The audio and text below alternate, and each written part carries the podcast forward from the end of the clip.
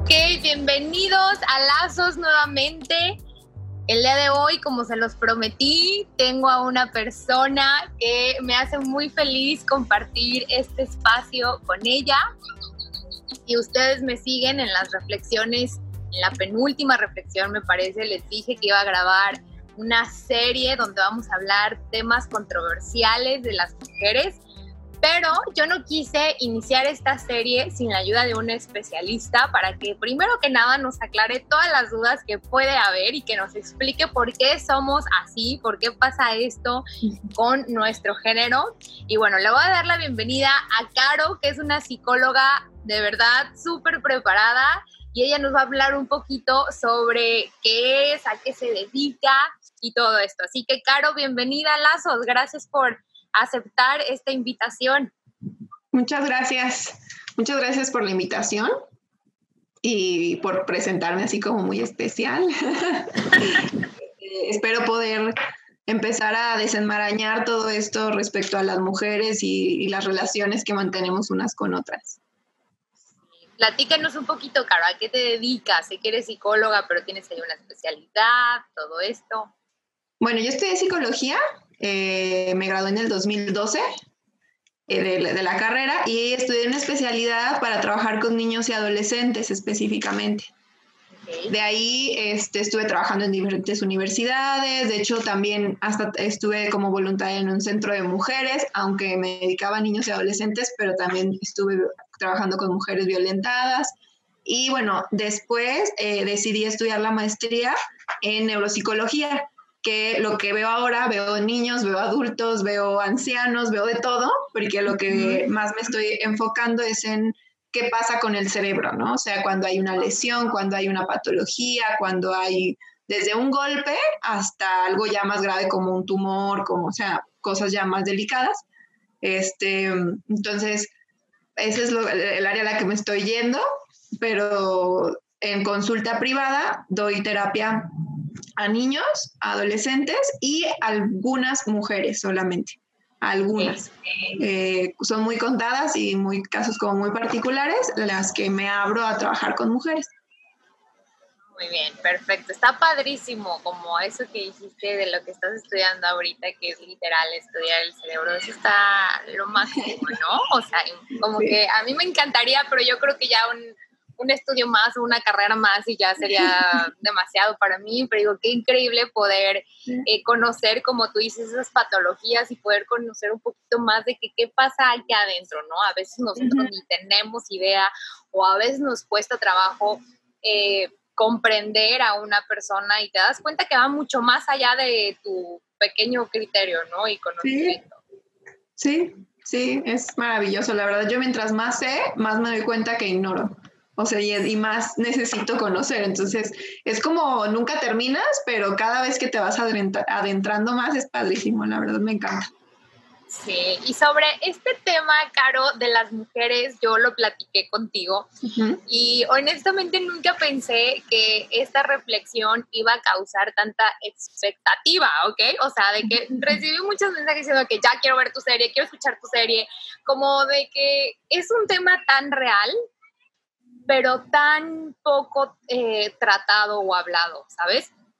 Cuando me animé a hacer la serie me puse a investigar eh, psicólogas que trabajaran especialmente con mujeres o conferencias que hablaran sobre el comportamiento de la mujer. Y la verdad es que había muy pocos, bien unos no profundizaban, otros decía, yo decía esto qué, y realmente es que te digo el día de hoy, o sea, no encontré una conferencia que dijera, wow, ahora mis dudas se aclararon, ¿ok? Entonces, como, sin embargo, notaba como estos tipos de conductas donde las mismas mujeres, aunque estaban hablando de mujeres, estaban atacando, ¿sabes? Estaban atacando al, género y como que decía, ¿cómo? Pues que no es para ayudar y entendernos, no, se atacaban y, con su defensa de, pero nosotras no somos así, ¿no? Dije, híjole, qué fuerte encontrar como tanta incongruencia, ¿no? Cuando quieres tocar un tema para ayudar eh, o comprender a las mujeres y nosotras mismas como mujeres estamos atacando a un sector. Sí. Entonces dije, no, pues esto hay muchísimo eh, a fondo. Creo que sí era necesario tu presencia de una psicóloga que de verdad comprendiera de dónde vienen estos patrones de conducta de, entre nosotras las mujeres. Y en mi reflexión yo comentaba que, que pues que fácil más de una en la vida, una mujer en la vida, hemos atravesado por una situación donde no podemos empatizar o conectar con una mujer, nos cuesta trabajo por, no sé, X, Y características o, o cosas que hayan pasado. Este, o nos cuesta trabajo tener relaciones reales con las mujeres. ¿Te está cortando o me escuchas bien? ¿Sí? Bien, ok, perfecto. Y así que me puse a, la tarea de preguntarle a mis amigas qué les gustaría que preguntara respecto al tema. ¿Ok? Y una de las preguntas este, que más me llamó la atención y que quiero preguntártela, como que con esto empezar este gran episodio de Lazos tan esperado, y te la voy a leer, ¿va? Va. Dice, psicóloga Caro. Ay, si no. psicóloga. Siento un examen. Exacto. ¿De dónde crees que viene la competencia de las mujeres? ¿Crees que sea algo de nuestra naturaleza o es algo impuesto por la sociedad? Ok. Bueno, para empezar voy a decir un poquito, eh, aunque yo no me he enfocado en trabajar con mujeres al 100%, sin embargo soy mujer. Y entonces el ser mujer me hizo tomar la carrera desde otro punto, porque sí es cierto que los psicólogos nos metemos y trabajamos con nosotros mismos. No nos metemos por eso a la carrera, pero sí trabajas muchísimo. Si no trabajas contigo, no puedes trabajar después con nadie más. Entonces, eh, yo, eh, muchas cosas que yo he hecho con las mujeres ha sido primero del autodescubrimiento de qué estaba pasando conmigo, ¿no? Y mucho de lo que hago con los niños me habla de qué pasa con los adultos, ¿no? O sea, ¿por qué estos adultos qué heridas traen? Y justo esta pregunta te la puedo responder. Creo que es algo que nadie nace siendo em, como envidiando a otro o, o como viendo al otro como enemigo.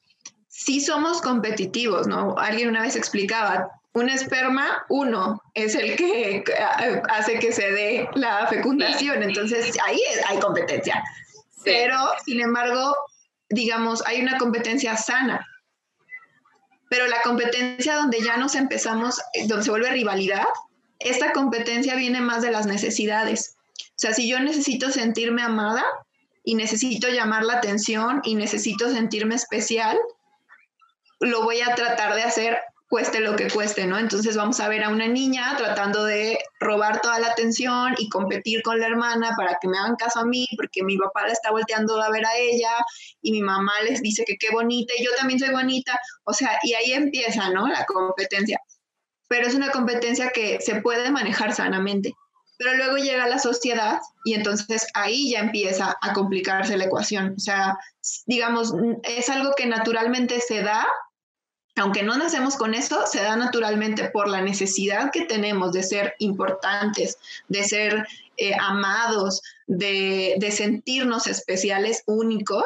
Por esta necesidad surge, pero se empieza como a enmarañar a la hora que viene la sociedad y entonces empieza a decir que tal es mejor que tú, ¿no? O que tal es el, el como debes de ser, o aquello es lo que debes de hacer o pensar o sentir, o entonces ahí ya empezamos con la, con la complicación, porque ahí yo ya empiezo a ver al otro lo que tiene, que yo no, y que ya entonces sí está correcta para la sociedad y yo no, y ahí empezamos con la rivalidad. O sea, podemos decir que es un eh, es algo natural sentir la necesidad de pertenecer. Sí. ¿Sí? Sí. Sí, todos necesitamos pertenecer. De hecho, es una de las cosas básicas. Yo como terapeuta trabajo con los papás, eso, darles identidad a los hijos. Tú perteneces a esta familia, tú eres tal, tú te llamas tal, tú tienes estos talentos. Eh, todos los niños van a buscar pertenecer y a niños con familia, de hecho, divididas, mujeres que fueron criadas en familias eh, desintegradas, muchas veces tienen esta falta de pertenencia, ¿no? Y van a buscar o formar su propia familia para pertenecer a ella o van a estar siempre intentando encajar para pertenecer a algo. Sí, totalmente. O sea, como todo está en las huellas, ¿no? Que cada individuo tiene en su corazón y a través de esas huellas o las sanas, estás, entras en un proceso de, de, sanación que no es fácil, no es de la noche a la mañana, hay huellas que probablemente vamos a trabajar toda la vida, eh, pero bueno, el proceso de reconocer que hay una herida que está latente y que, no sé, con el paso del tiempo te vas dando cuenta que de repente sabes cómo manejarla, ¿no? Un poco, cómo balancearla, pero de repente somos ciegos y no vemos. Entonces es, es padre como tener ese punto de que, ok, todo viene de una herida, ¿sabes? Que o te diste la oportunidad de reconocerla, la aceptaste y ya la viste, o no la has visto y por ende ni siquiera la reconoces y por eso actúas así en tu vida, ¿no? Exacto. Ok, perfecto. Ahora a mí me, surge porque estaba, estoy en Vallarta, no sé si se escuche, pero de verdad estaba tomando el sol y súper emocionada de, por este episodio porque en lo personal es algo, ah, es un tema que me apasiona. Y dije, a ver, yo me acuerdo que estuve seis años, toda mi primaria, en, la en una escuela de Opus Dei, ya lo he comentado, entonces eran puras mujeres. Y muchas dicen, wow, qué padre, una escuela de puras mujeres. O sea, no, no era nada padre, porque existía una competencia impresionante, o sea, desde el primero de primaria que tú puedes decir, por favor, no, no, no, escúchame, o sea, era una competencia desde lo más menso hasta lo que realmente importaba, ¿no? Pero, por ejemplo, la, la típica de que es que ella tiene la mochila de rueditas de la sirenita y a mí yo no tengo de rueditas ni de sirenita y traigo una normal, ¿no? Y la típica que, niña que te pasaba así la mochila para presumirte que lo que tenía, ¿no?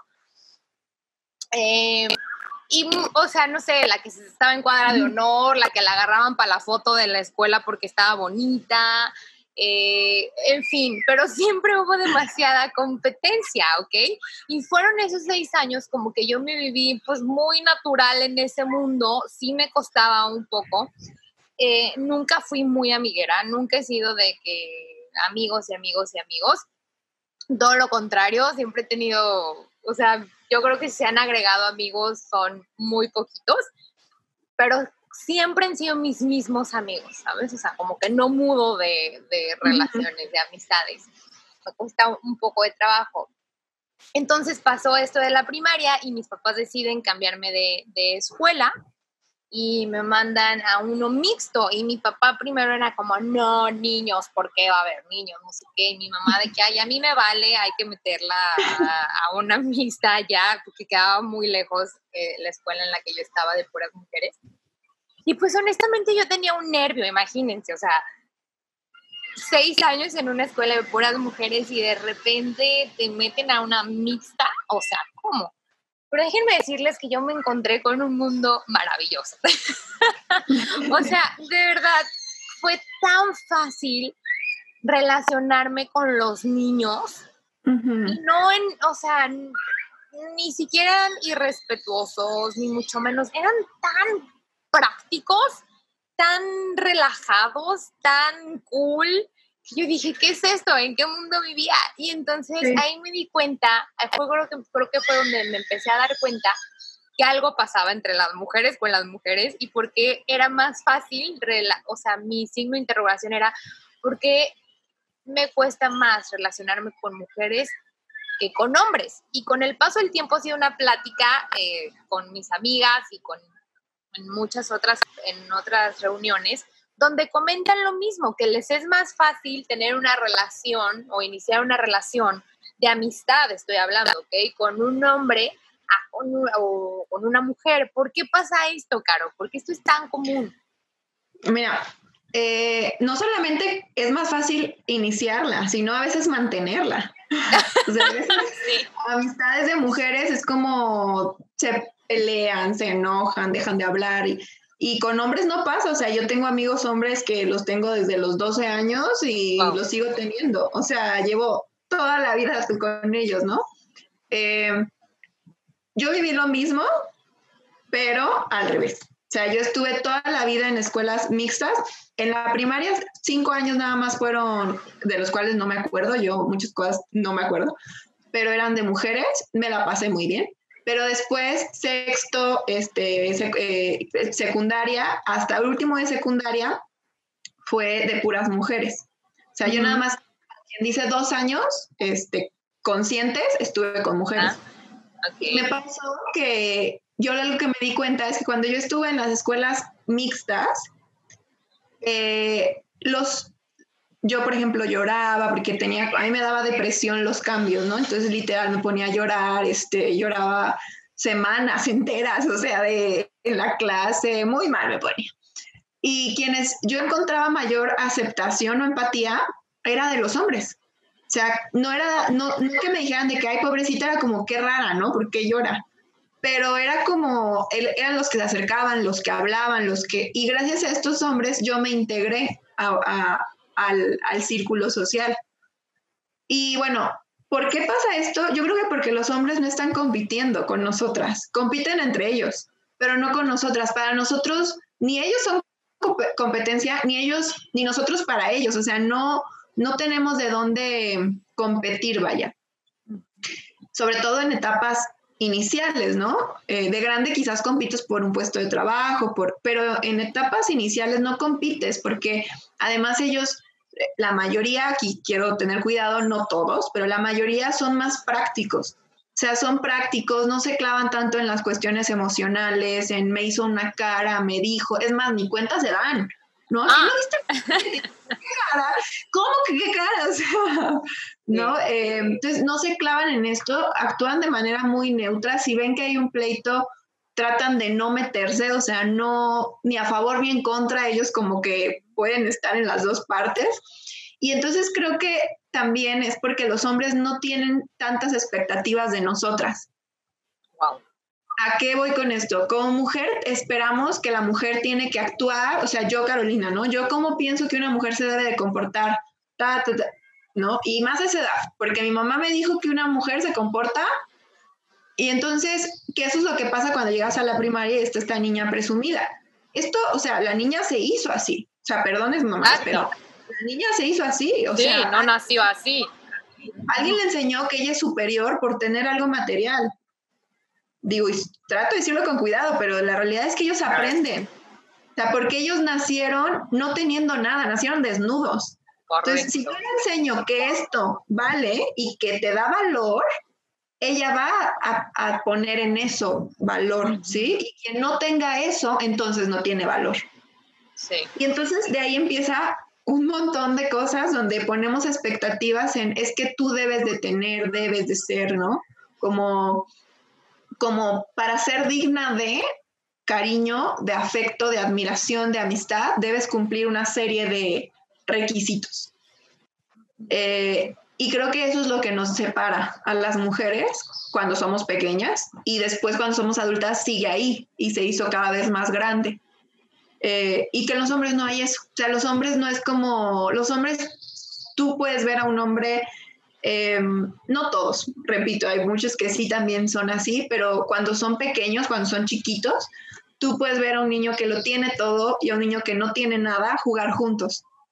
Y ellos quizás van a hacer comentarios de que, oye mamá, ¿por qué ella no tiene o por qué él no tiene esto? Pero no se van a clavar tanto en, en es que no lo tiene, o sea, como, como que, vuelvo, son prácticos, o sea, no se fijan en, en tantos detalles.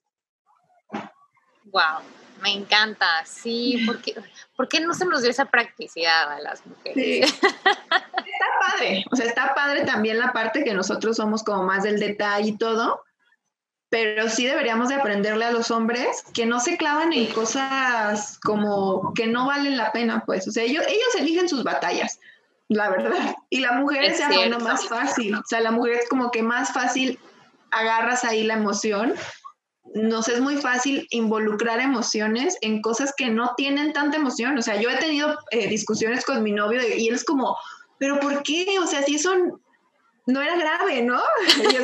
Y, sí. y después yo lo analizo y digo, no manches, o sea, ¿qué, qué pérdida de tiempo. O sea, me afané por algo que no tenía sentido y que ni era importante. Sí, wow, me encanta, me encanta. Y claro, por ejemplo, sí, es que esto viene a mi mente, no sé, tres características o las que tú quieras, ¿no? patrones de conducta principales que tú creas que son los que nos impiden a unirnos como mujeres? O sea, ¿hay, ¿habrá algo como tres características que nos impidan como o que nos hagan hacer ese shock entre nosotras, ese corte? Mira, yo te diría tres, pero todo viene de la misma raíz.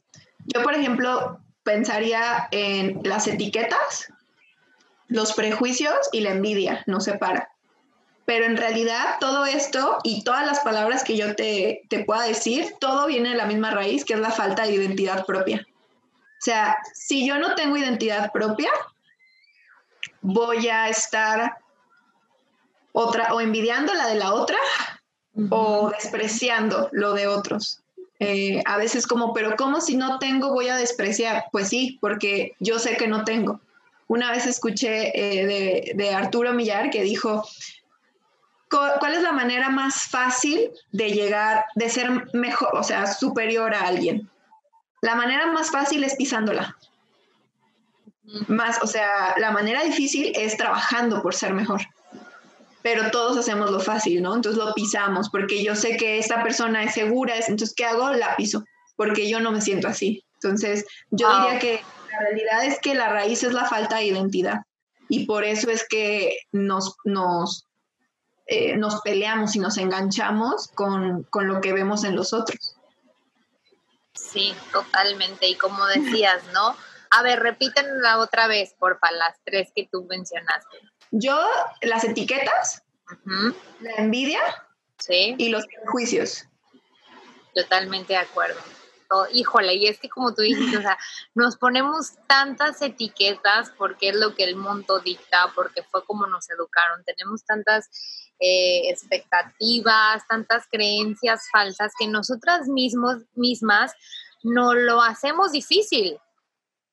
¿Cierto? Porque es como lo que tú comentabas ahorita con tu novio, que él decía como que y a mí también me ha pasado con mi esposo, o sea, de que me dice, ¿qué? O sea, por eso, y yo hay que hacer, ya sabes, acá en drama novelesco, y el otro que no, y después como que reacciono y digo, sí, ¿por qué me enganché a eso? Y pues que después te das cuenta si le trabajas, pues que hubo ahí una huella, ¿no? Que te hizo clic y eso, como tú decías, ah, entonces ella es, e, ella para mí, no, ella para mí puede ser una amenaza, ¿no? O sea, la sientes como una amenaza porque si es segura o tiene características que a ti te gustaría tener, en vez de aplaudírselas, entonces las sientes como una amenaza o en vez de querer aprender de ellas y de admirarlas, lo sientes como una amenaza, como un ataque. Sí, sí. Y creo que de ahí viene muy de la mano como el que entre mujeres nos cuesta mucho trabajo reconocernos nuestros éxitos. Sí. ¿Estoy en lo cierto? Sí, Sí, muchísimo. Y yo creo que también va de la mano por las expectativas. O sea, además de la falta de identidad y que por eso envidio lo que no tengo y que a veces, ojo, hay veces que te cae mal porque te cae mal porque tú y esa persona no tienen similitudes y no está mal. O sea, una cosa es que te caiga mal y otra cosa es que por eso estés en conflicto. Correcto. Y que, hagas chisme, o sea, eso, eso ya no tiene nada que ver con que no nos llevamos, ¿no? Porque pues hay compatibilidades. Correcto. Eh, pero creo que también tiene que ver las expectativas. O sea, por ejemplo, si yo espero que, no sé, yo, yo soy alguien que, en mi caso, ¿no? Eh, que me he dedicado a, toda la parte profesional, he enfocado mi vida en lo profesional, en crecimiento en esta área, en tratar de ser lo mejor que puedo ser y tomar nuevas herramientas. Y yo veo una chava que este, está logrando su sueño de casarse o ser mamá. Y mi expectativa de vida es ser una profesionista fregoncísima. Y yo, con esta expectativa, la evalúo a ella y yo puedo llegar a decir, ay, no, qué desperdicio. O sea, ¿cómo? ¿Por qué? ¿Sabes? O al revés. O sea, una mujer que está casada o que se está por casar, verme a mí, que estoy soltera, que estoy muy metida en mi carrera y decirme, oye, pero, o sea, pues se te están yendo los años, ¿no? No te vas a hacer más joven. y, juzgarme y, no reconocer el éxito que yo he tenido en, en, las cosas que he emprendido por, porque en sus expectativas yo estoy perdiendo el tiempo, ¿no? O yo estoy eh, haciendo algo incorrecto. Entonces, creo que tiene que ver las expectativas. Lo que yo espero de la vida para mí, como que también lo he hecho para, para los demás. Eh, y por eso no me permito ver que, qué padre, o sea, eso es el éxito. El éxito es, depende de cada quien, pues. O sea, también una persona una vez eh, hablaba del éxito decía, y preguntaba, ¿un vagabundo es exitoso? Y todos, no, no, como no, no. Y decir, sí, el vagabundo es exitoso porque trabaja para lo que es, o sea, todos los días se levanta y no hace nada. Entonces al final está teniendo éxito, está teniendo éxito de, sus, de su eh, falta de, trabajo, pues de su falta de, esfuerzo. Entonces, lo mismo, o sea, el éxito es desde, logré para muchas personas, no sé, que, que tienen problemas eh, de depresión, logré estar un día sin llorar, tomar mis medicamentos, asistí a terapia, me sentí hoy bien. Eso es el éxito. Y para otros es, no, es que éxito es cuando ya no estés deprimido. A ver, o sea, esa es tu medida. La de esa persona es otra. Como que, a ver, ¿es expectativa tuya o de la otra persona? Como que ahí creo que nos hace falta a veces dejar de poner nuestros, eh, pues nuestra, nuestras eh, maneras de pensar como sobre los hombros de otros ahí sí es, es muy independiente, pues. Sí, wow, me encantó tu respuesta. Ahora, algo que me hizo Antenita fue esto tan real y tan cierto que dijiste, como es súper válido que alguien no te caiga bien, ¿no? Ahí hay un dicho, ¿no? De que, ni me sé el dicho, pues, pero como de que no, no, no todos nos tenemos que caer bien y no pasa nada, pero pues respeto ante todo creo que es la, la clave, ¿no? Y esto me llama la atención porque hay personas, o habemos personas, ¿sabes? En, en este mundo que, que de repente tú dices, o es muy común en las pláticas como con las amigas de que no, es que esta persona es tóxica, ¿no? O sea, ya sea un, un hombre o una mujer que lo, lo, relacionamos como una persona tóxica. Aquí quiero dividir esto en dos partes. Primero que nada, quiero que me expliques, por favor, en qué consiste o por qué la palabra de una persona tóxica. O sea, ¿qué es una persona tóxica? Bueno, ahí yo estoy en contra de la palabra, porque a mí todo eso son etiquetas. O sea, y científicamente no existe la patología toxicidad, no, o sea, no, tóxico algo que te comes, que está echado a perder. Entonces, yo honestamente iniciaría no poniendo esa etiqueta, ¿no? Quizás las características que tienen este tipo de personas son personas que están, que tienen, como tú mencionas, huellas emocionales, heridas, eh, historias que nosotros no conocemos, aunque creamos que sí. O sea, porque la realidad es que yo puedo conocer la historia de alguien, pero eso no significa que la entienda. O sea, yo puedo saber todos los datos, pero yo no estuve ahí cuando ella lo vivió. O sea, yo no supe cómo ella lo vivió. Entonces, empezando por ahí, ¿no? Entonces, creo que este tipo de personas son personas que a veces pueden tener hasta patologías o enfermedades, ¿no? Eh, bipolaridad, trastorno límite de la personalidad, depresión, ansiedad, este, trastorno obsesivo compulsivo, eh, bueno, un sinfín de, de patologías. Eso no las hace ni más ni menos, son patologías, pero a veces no son atendidas, a veces ni siquiera saben que lo tienen, entonces hace que sus relaciones no sean sanas. O sea, eso sí podemos decir, no saben establecer vínculos sanos. Se vinculan desde la necesidad, se vinculan desde sus cargas, desde, desde sus carencias. Entonces, como me vinculo desde mi carencia, exijo, exijo que el otro resuelva lo que yo no puedo resolver. O sea, exijo que tú me cuides, que tú me ames, exijo que tú me des. ¿no? Que tú estés para mí sin yo estar para ti. O sea, eh, entonces eso es lo que a veces llamamos tóxico, que es una persona que pide, pide, como que jala mucho y no nos da, y lo que da es, em, se siente feo, o sea, se siente raro, no, no te da paz, o sea, em, digo, no estoy diciendo que sea malo estar con esas personas, yo digo que para todo hay estómago, o sea, cada quien tiene estómago para cada cosa, ¿no? Así como la comida. O sea, hay personas que pueden estar con esas relaciones y vivir por siempre y son súper buenos amigos. Y habemos otros que con ciertas personas no podemos. Y vuelvo, o sea, no pasa nada. Lo que pasa es, lo malo es estarnos tirando, este, aventando piedras pero es, o sea, lo más sano es cuando nosotros detectamos que hay alguien así, o sea, que cómo tratar con ellas, híjole, es complicado. Yo lo que diría es, primero, es identificar qué, qué botón te está picando, porque esas personas por algo llegan a tu vida y algo te reflejan, o sea, algo te ah, refleja. Y a veces esa frase de que lo que te choca, te checa, nos cae gorda, ¿verdad? Porque yo no soy así. No, no es que seas así, pero hay algo de tu historia que se involucra con esta persona, algo te resuena, o sea, por algo está ahí. Entonces, primero identificar por qué me está causando tanto, ¿no? Ah, bueno, ya identifiqué. Sé que no es alguien que yo quiero en mi vida porque yo no puedo darle nada y porque esa persona cuando está cerca me roba, ¿no? Me, me siento intranquila, me siento entonces, ¿qué, ¿qué, es lo, cómo tratar? Pues tratar con cordialidad, tratar con respeto, tratar con, con amor propio y amor para esa persona, o sea, no con rechazo, no sacándole la vuelta, es, o sea, siendo clara y diciéndole, ¿sabes qué? Eh, si, si, es una amiga, por ejemplo, poniendo un límite, ¿sabes qué? Yo, yo te quiero, pero ya no puedo seguir porque la relación no me hace bien y no te hago bien, ¿no? O, o sea, como hablando las cosas. Creo que a veces, a mí me da mucha risa eso porque los niños no tienen vergüenza de decir nada. O sea, correcto. Nada. Y, me encanta eso y los papás como, Ay, cállate, no digas, eso no se ah. dice, ¿no? Y lo censuran.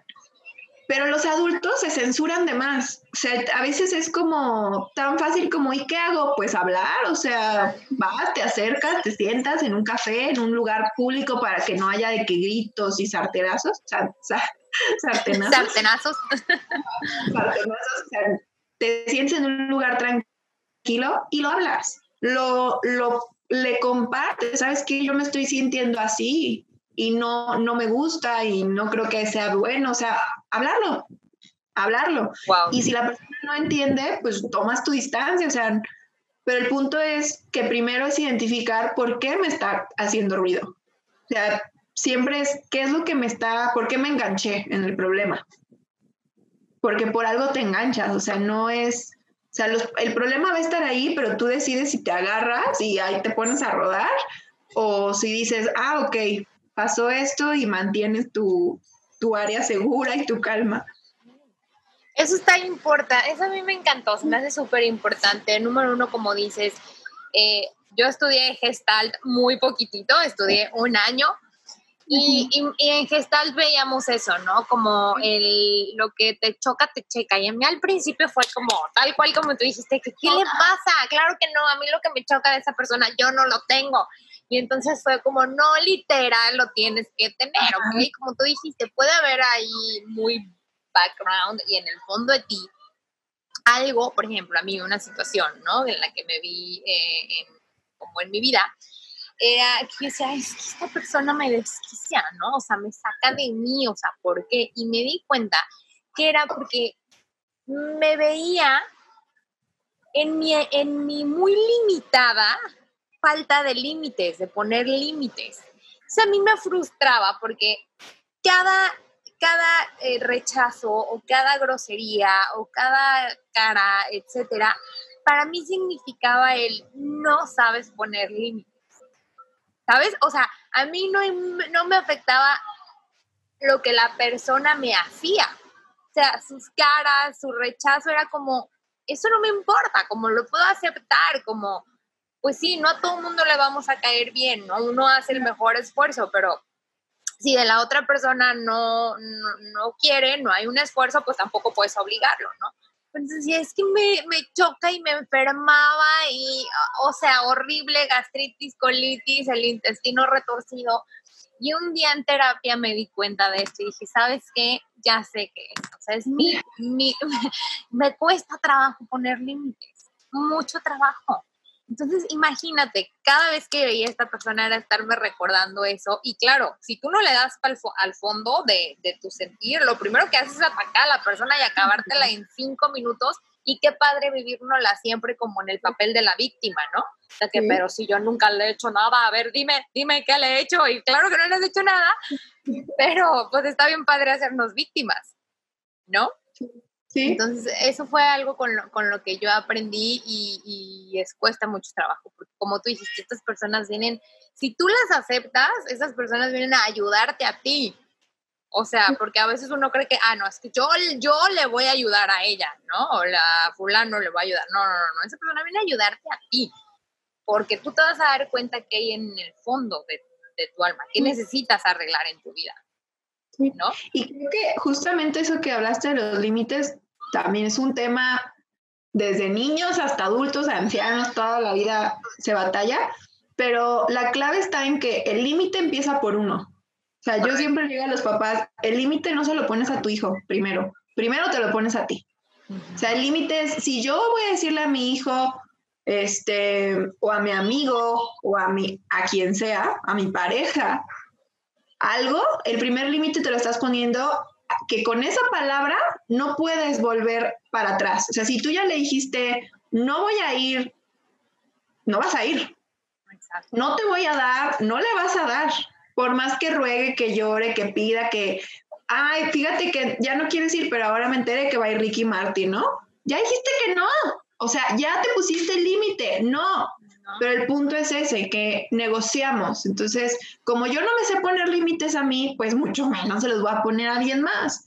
Entonces, creo que el punto aquí es, primero, el límite que vayas a poner, póntelo a ti mismo. O sea, el límite de no echarte para atrás, el límite de, de, de, defender y por qué lo estás defendiendo y proteger y por qué estás protegiendo eso que estás cuidando, ¿no?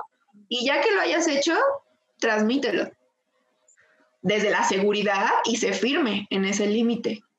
Entonces, creo que esa es una clave para los límites.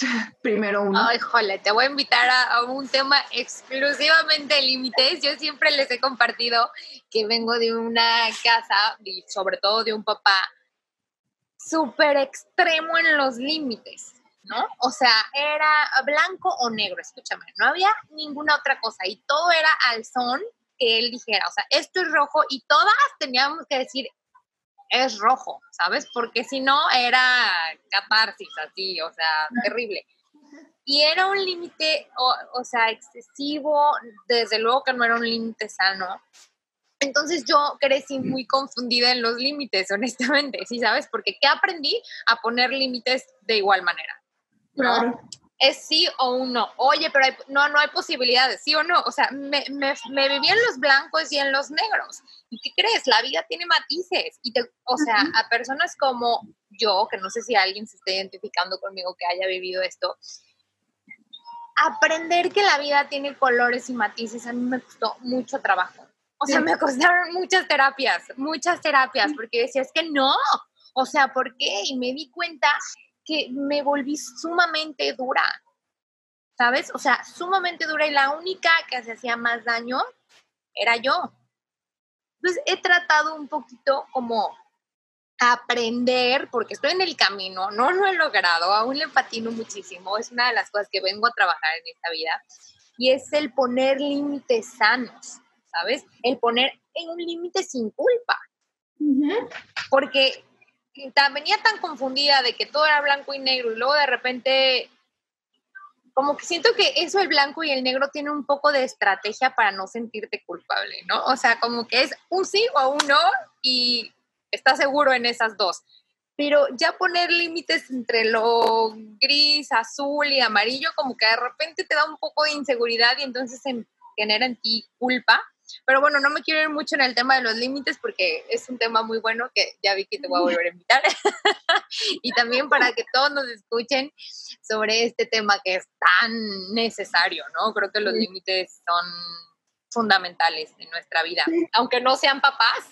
Yo no soy mamá y nada, y yo misma he tenido que trabajar en límites conmigo misma, ¿ok? En mi carácter y en miles de cosas. Claro, ya estamos por terminar y esto está buenísimo y no quiero que se termine.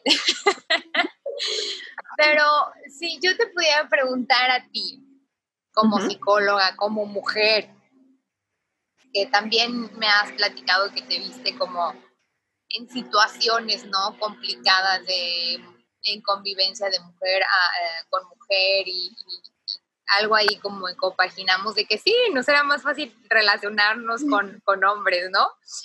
Eh, ¿De qué manera tú consideras o crees que nos podríamos apoyar nosotras las mujeres?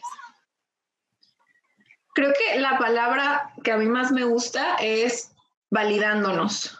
O sea, validándonos, primero empezar, o sea, siempre se empieza en primera persona, ¿no? De hecho, en las conversaciones que yo tengo es como habla en primera persona. O sea, por ejemplo, es que cuando alguien te voltea la cara, como que te sientes, y a ver, a ver, me siento, porque yo no me siento nada. Tú como primera persona. Entonces creo que es validándonos para validarnos entre todas. Entonces, validando que todo, o sea, validando las emociones del otro, validando la manera de pensar del otro, los sueños de otros, las expectativas de otros, las maneras de ser de otros, los planes de otros, o sea, digo, al final de cuentas, el helicóptero va pasando. al final de cuentas, eh, si nosotros no validamos lo que el otro es, con su identidad, con su manera de ser, con su sanidad y su enfermedad, con sus heridas, con todo lo que él es, nunca lo vamos a aceptar y nunca lo vamos a poder amar y nunca vamos a poderlo apoyar. Entonces necesitamos validar desde todo, pero empezando por nosotros, porque creo que el peor juez es el propio. O sea, yo soy muy dura, como ahorita lo mencionabas tú, eh, tendemos a ser muy duros con nosotros mismos y cada vez que nos exigimos, en esa misma medida exigimos a otros. Entonces, si yo no valido cuando estoy triste, decir estoy triste y está bien estar triste, cuando alguien esté triste no voy a poder ni saber cómo validarle su tristeza. Y va a ser como que, ay, ya, ya, no, no estés triste, no llores, no, no, sí llores. O sea, sí estés triste y sí llora, ¿no? O sea, como desde ahí, eh, y creo que eso es lo que a mí más me hubiera gustado a veces recibir de, de la gente que estaba a mi alrededor, porque a veces como mujer, aunque es una época moderna en la que yo crecí y actual y em, aún hay muchos tabús y aún hay muchas cosas que, que, se, que como mujer yo he decidido y han sido en su momento como, ¡Ah! ¿cómo? ¿Cómo vas a hacer esto? ¿No? Eh, y en vez de validar y decir, qué padre, cuánto lo admiro, se me hace increíble, hubo malos comentarios, ¿no? Y ya después, pasado el tiempo, ya que lo había logrado, era como, ay, pues muchas felicidades, qué padre, la verdad es que sí se me hizo súper... Y fue como, ¿y por qué no me lo dijiste cuando lo necesitaba? Porque siempre es eso, o sea, pensar cuándo es que el otro, como ser empáticos, ¿no? En esto, cuándo el otro necesita mi validación. Y no es que por mi validación le voy a dar identidad, no, eso le toca a cada quien. Pero reforzamos, o sea, apuntalamos, ayudamos a, a, ser mejores unas a otras. Creo yo que, que validando, aplaudiendo aún los defectos también, este, o las luchas, decir no está mal, estar mal, este, también es, es padrísimo. Wow, Y es necesario. Y no sé, con ese ejemplo, con, con, esta respuesta se me viene un ejemplo a lo mejor muy chiquito y puede sonar hasta absurdo, pero creo que tiene mucho, pero hasta el reconocer, ¿no? De que, ay, qué bonita te ves hoy, de que, ay, qué lindo tu cabello, ay, qué, qué padre te vestiste hoy, como que ese tipo, o sea, es como que bajas una barrera, ¿no? De, como tú dijiste que las mujeres estamos, eh, pues muy... Eh, como influenciadas por lo que dicta la sociedad y entonces estamos en competencia continua y entonces nos ponemos una muralla de este tamaño que no puedes este, entrar, es como no te voy a dejar entrar porque no te conozco y no quiero que entres y me voy a sentir atacada. En cambio, si nosotros empezamos con baby steps, con esos mínimos detalles de que, ay, qué bonita te ves hoy, que dices, como alguien me está diciendo eso como mujer, ¿no? Entonces bajas un poquito tu, tu guardia y te das cuenta que existe una puede existir un amor real, una relación real entre nosotras las mujeres y no nada más decírnoslo a las amigas. ¿No? Y creo que el punto es que empezar, o sea, por dónde se empieza por el principio, ¿no? Y dando el primer paso. Yo no me acuerdo cuándo fue, pero yo empecé a hacerlo, o sea, yo empecé, me costaba trabajo al principio, ¿no? Porque es, es complicado decirle a alguien un elogio cuando no tienes mucha relación, cuando no te llevas bien porque no sabes ni siquiera cómo lo va a tomar. Pero a veces es lo complicado lo que más deja. Eh, salir de la zona de confort y empezar a sembrar. Y yo hoy es una práctica común que tengo y que, o sea, yo me doy cuenta que es una práctica común porque hasta días pasados me quedé pensando, digo, ¿por qué soy así, no? O sea, ¿por qué empecé? Sea, ¿en qué momento pasó? Pero yo sí me acuerdo de haber decidido empezar a dar comentarios. Y ahorita me, o sea, cualquier persona hasta en la calle es como, qué bonito su collar, qué bonito sus ojos, qué bonito, o sea, y la gente se saca de onda. Pero creo que es la única manera en la... Y se sacan de onda porque no estamos acostumbrados a recibir elogios, porque no damos elogios.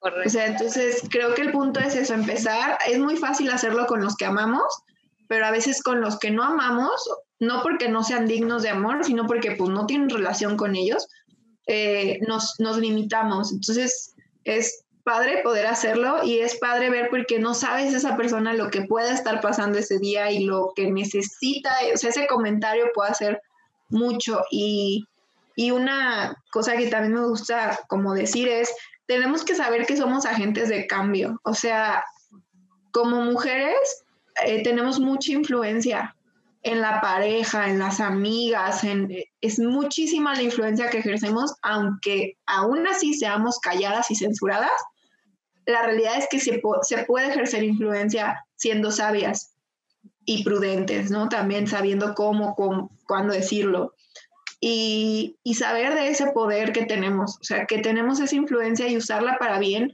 El mundo está hecho como está, ¿no? Este, nos quejamos todo el tiempo del mundo y nos quejamos todo el tiempo y es como empieza a hacer cambios ya, hoy, ¿qué vas a hacer diferente, ¿no? O sea, ¿cómo vas a validar a alguien? ¿Cómo vas a apoyar el negocio de alguien? ¿Cómo vas a empezar a hablarle mejor a alguien? ¿Cómo? O sea, con pequeños actos y si, si eres mamá, ¿Cómo puedes hacerlo con tus hijos? Que tus hijos puedan ser más generosos con otros en palabras, actos y provisión. O sea, ¿cómo? ¿no? Si eres eh, esposa, ¿cómo puedes eh, como impulsar también a tu marido a subirse en este? Y si eres mujer soltera, como yo, ¿cómo vas a hacerlo con quien sea que te rodee? O sea, en, tu trabajo simplemente, ¿no? O sea, si ves a alguien triste, eh, acercarte y decir, oye, ¿estás bien? O sea, que, no te limites, pues no, no tener miedo, sino... Y a veces no te van a contar el chisme, no es por saber el chisme. Es por, es, yo una vez lo hice, ¿no? Vi a alguien llorando de, mi, de mis compañeras. Le dije, ¿estás bien? Sí, le dije, bueno, cualquier cosa cuentas conmigo. Y le di un abrazo y ya, o sea, y no supe ni por qué, ni para qué, ni hasta meses después ella me contó, ¿no? Pero y no fue que yo le preguntara, salió en la conversación, pero son como actos que uno no lo hace por esperar nada, sino porque necesitamos apoyarnos. Es urgente. Urgente y como dices, tomar se, se trata de tomar la decisión, ¿cómo? Pues, como dijiste, pues empieza por el principio, eh, decídete hacerlo, ¿no? Créete ese agente de cambio, como, como tú dijiste, y Caro, disfruté muchísimo este tiempo. Qué padre platicar contigo así. Y no sé si te gustaría agregar algo, si te gustaría decirnos algo. Pues creo que mi conclusión sería vivir sin etiquetas, sin prejuicios y amando. O sea, cuando te amas a ti misma, puedes amar a otros. Cuando sabes quién eres, no necesitas ver nada de los demás. Entonces, buscar busca tu identidad, busca tu amor, busca quién eres para que nadie te haga dudar de ello y, busca que otros se amen y se cuiden y se procuren así como tú, eh, quitando etiquetas y quitando esas connotaciones negativas a cosas que no las deberían de tener, empoderándonos. Sí, Wow, me encantó, Caro. Sin duda te voy a tener de vuelta porque hay muchos temas que tocar y gracias por compartirnos y por darte este espacio y estar aquí con nosotros en Lazos. Sé que a más de una se va a identificar con esto que estuvimos platicando. Gracias por eh, ser la primera en esta gran serie sobre las nosotras las mujeres. Y bueno, espero que les haya gustado este episodio. Los esperamos en el próximo episodio. Estén muy pendientes. Compartan este gran episodio con Caro a todas las mujeres. De verdad, si lo compartimos, creo que esa sería una de las primeras decisiones, ¿no? Que podemos eh, tomar a favor. Y recuerden, quitarnos suena fácil, no lo es, pero vamos a empezar el día de hoy a quitarnos etiquetas y prejuicios y amarnos como somos. Claro, muchísimas gracias a todos, muchísimas gracias y nos vemos en la próxima en Lazos.